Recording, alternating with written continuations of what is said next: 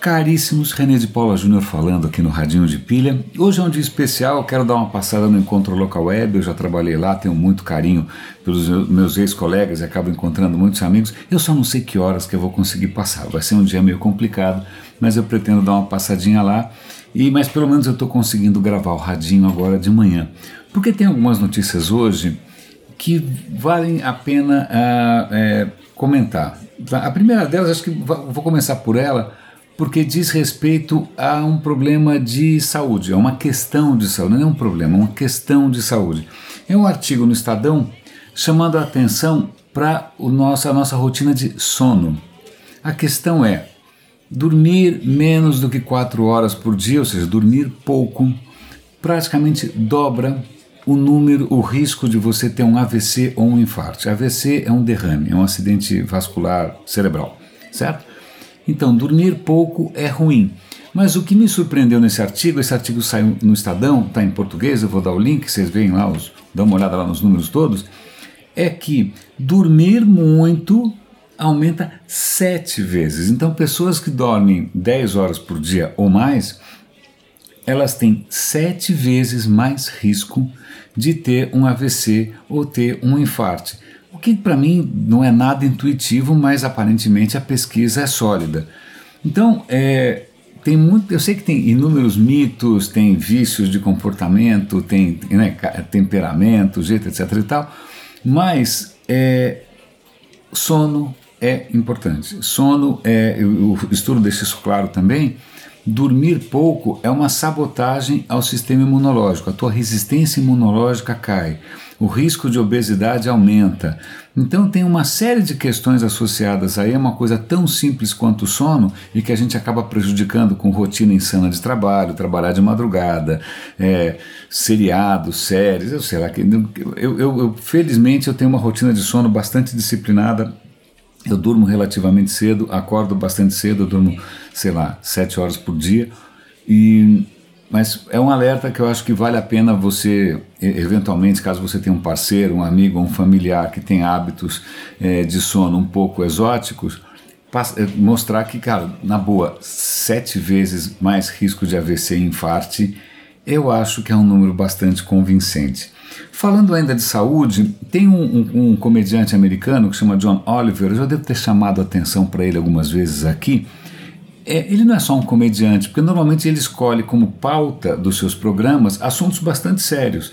E ele faz um trabalho jornalístico, investigativo, que é campeão. Quisera eu que os jornais né, normais que a gente assiste tivessem a mesma profundidade. E dessa vez ele mergulha num tema que é, para mim, completamente desconcertante, que é o movimento contra vacinas. Ele inclusive mostra falas do presidente Trump questionando se vacinas teriam que ser dadas dessa maneira, onde já se viu dar tanta vacina num bebezinho lindo. Esse movimento obscurantista, não tem outra palavra para isso, nesse movimento de absoluta é, é, ignorância e, e, e essa coisa retrógrada de questionar a vacina, aparentemente nasce com um artigo que foi publicado décadas atrás, associando um tipo específico de vacina, acho que é a tríplice, a autismo. Ok? Então criou-se a lenda que vacina gera autismo. Acontece que esse artigo foi desbancado inúmeras vezes, foi tão desbancado que o médico que escreveu o artigo perdeu o título de médico, ele perdeu a licença. Mas Aí a lenda já tinha sido criada. E não só a lenda já tinha criada, como esse imbecil, né, mal intencionado, continua falando por aí que vacina causa autismo, embora não tenha a menor evidência disso, não existe a menor evidência.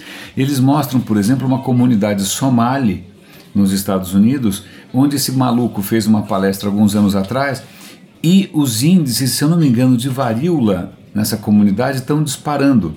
E varíola é letal. Varíola, varíola é absolutamente virulento, contagioso, é uma coisa medonha. Então, vale a pena assistir esse John Oliver. Ele faz um monte de piada que às vezes é um pouco sem graça, às vezes é um pouco grosseira, mas é, ele dá uma diagnosticada na história que é tão bacana. E ele menciona uma história que, que, que eu acho que é importante a gente levar em conta. Não vacinar não é só uma questão individual Né? Quando você vacina um grupo de pessoas, ou mesmo de gado, galinha, seja o que for, o que você está fazendo é quando você tem o grupo inteiro vacinado, a doença encontra menos oportunidade para se multiplicar, porque está todo mundo vacinado. Se tiver, por exemplo, uma pessoa nesse grupo vacinado que tem alguma doença, e aí ele até menciona o caso de um garotinho com leucemia, o garotinho com leucemia, ele tinha um sistema imunológico, tadinho, fraquíssimo. Mas, felizmente, ele estava numa comunidade vacinada. Então, uma comunidade vacinada protege, inclusive, os idosos, quem está doente, quem tem algum tipo de, de deficiência. Agora, quando você começa a ter no grupo gente que não está imunizada, é, compromete tudo. Então ele cita um exemplo na França. É, parece que se você tem 90 e poucos por cento é, de pessoas imunizadas, isso já é uma barreira para a doença se multiplicar. E eles mostram um exemplo na França, onde esse índice caiu 89%. O que acontece? Caiu para 89%, o número de casos de varíola era 40%. Em pouco tempo, a partir de um caso único, uma menina que viajou e voltou, teve 1.500 casos de varíola com seis mortes. Então, quando você deixa de vacinar, você coloca o grupo inteiro em risco. Então, eu acho que é, é, um, é um alerta importante. Eu não consigo entender, e nem ele consegue entender, ninguém consegue entender por que, que, essas lendas urbanas que são de repúdio à ciência, não adianta a ciência, por mais que a ciência fale, ela não consegue vencer essa coisa é, arcaica e, e, e burra, estou sendo bastante duro, porque acho que isso é burro, né, não tem outra palavra para isso. Parece que a burrice é, tem um, um, sistema imunológico, ela é vacinada, né? parece que a burrice é vacinada contra qualquer discurso um pouco mais racional. Eu, desculpa se eu me exalto aqui. Tem um outro, uh, também sobre questão de saúde, Imagina que você tem um hospital de câncer em Barretos. Tudo tranquilo, certo? Aí ele tem uma filial em Porto Velho, uma filial não sei onde, exceto pelo fato de que aquele ataque cibernético que aconteceu ontem, que começou ontem na verdade, que na, é, é, é uma variação piorada, mais virulenta, mais contagiosa do que o, o último que teve do WannaCry, ela atingiu um hospital brasileiro e suas filiais. Agora imagina que desespero que deve ser você ter um hospital do câncer em que você não consegue tratar seus pacientes adequadamente porque o seu sistema foi sequestrado por um hacker. E, de novo, o que faltou aí foi vacinar. Quem manda não atualizar né, o seu PC, quem manda não atualizar os seus, os seus computadores. Por último, é, eu queria comentar com vocês, para a gente não estender demais no tempo, é uma causa nobre. É, talvez se vocês são da área de, de internet, vocês já tenham, já conheçam isso, mas não vale, não custa divulgar. O Google criou um site que, que eu vou dar o URL aqui, chama Teste o Meu Site. Se você procurar no próprio Google, você vai achar. O que, que esse, esse site faz? Você coloca ali o endereço do seu site e ele confere o quanto o seu site está adequado para o mundo móvel, para smartphones, para o mundo que a gente chama em português. Em português não é nada, né? Porque é um anglicismo, a gente chama de mobile, né? É, mas você checa não só o quanto ele está adaptado, não só em termos de se, se ele fica ah, bem apresentado, se ele é rápido, se ele carrega rápido ou não, é, mas também ele faz um diagnóstico de quais são os seus pontos fracos. Eu fiz isso em todos os meus sites.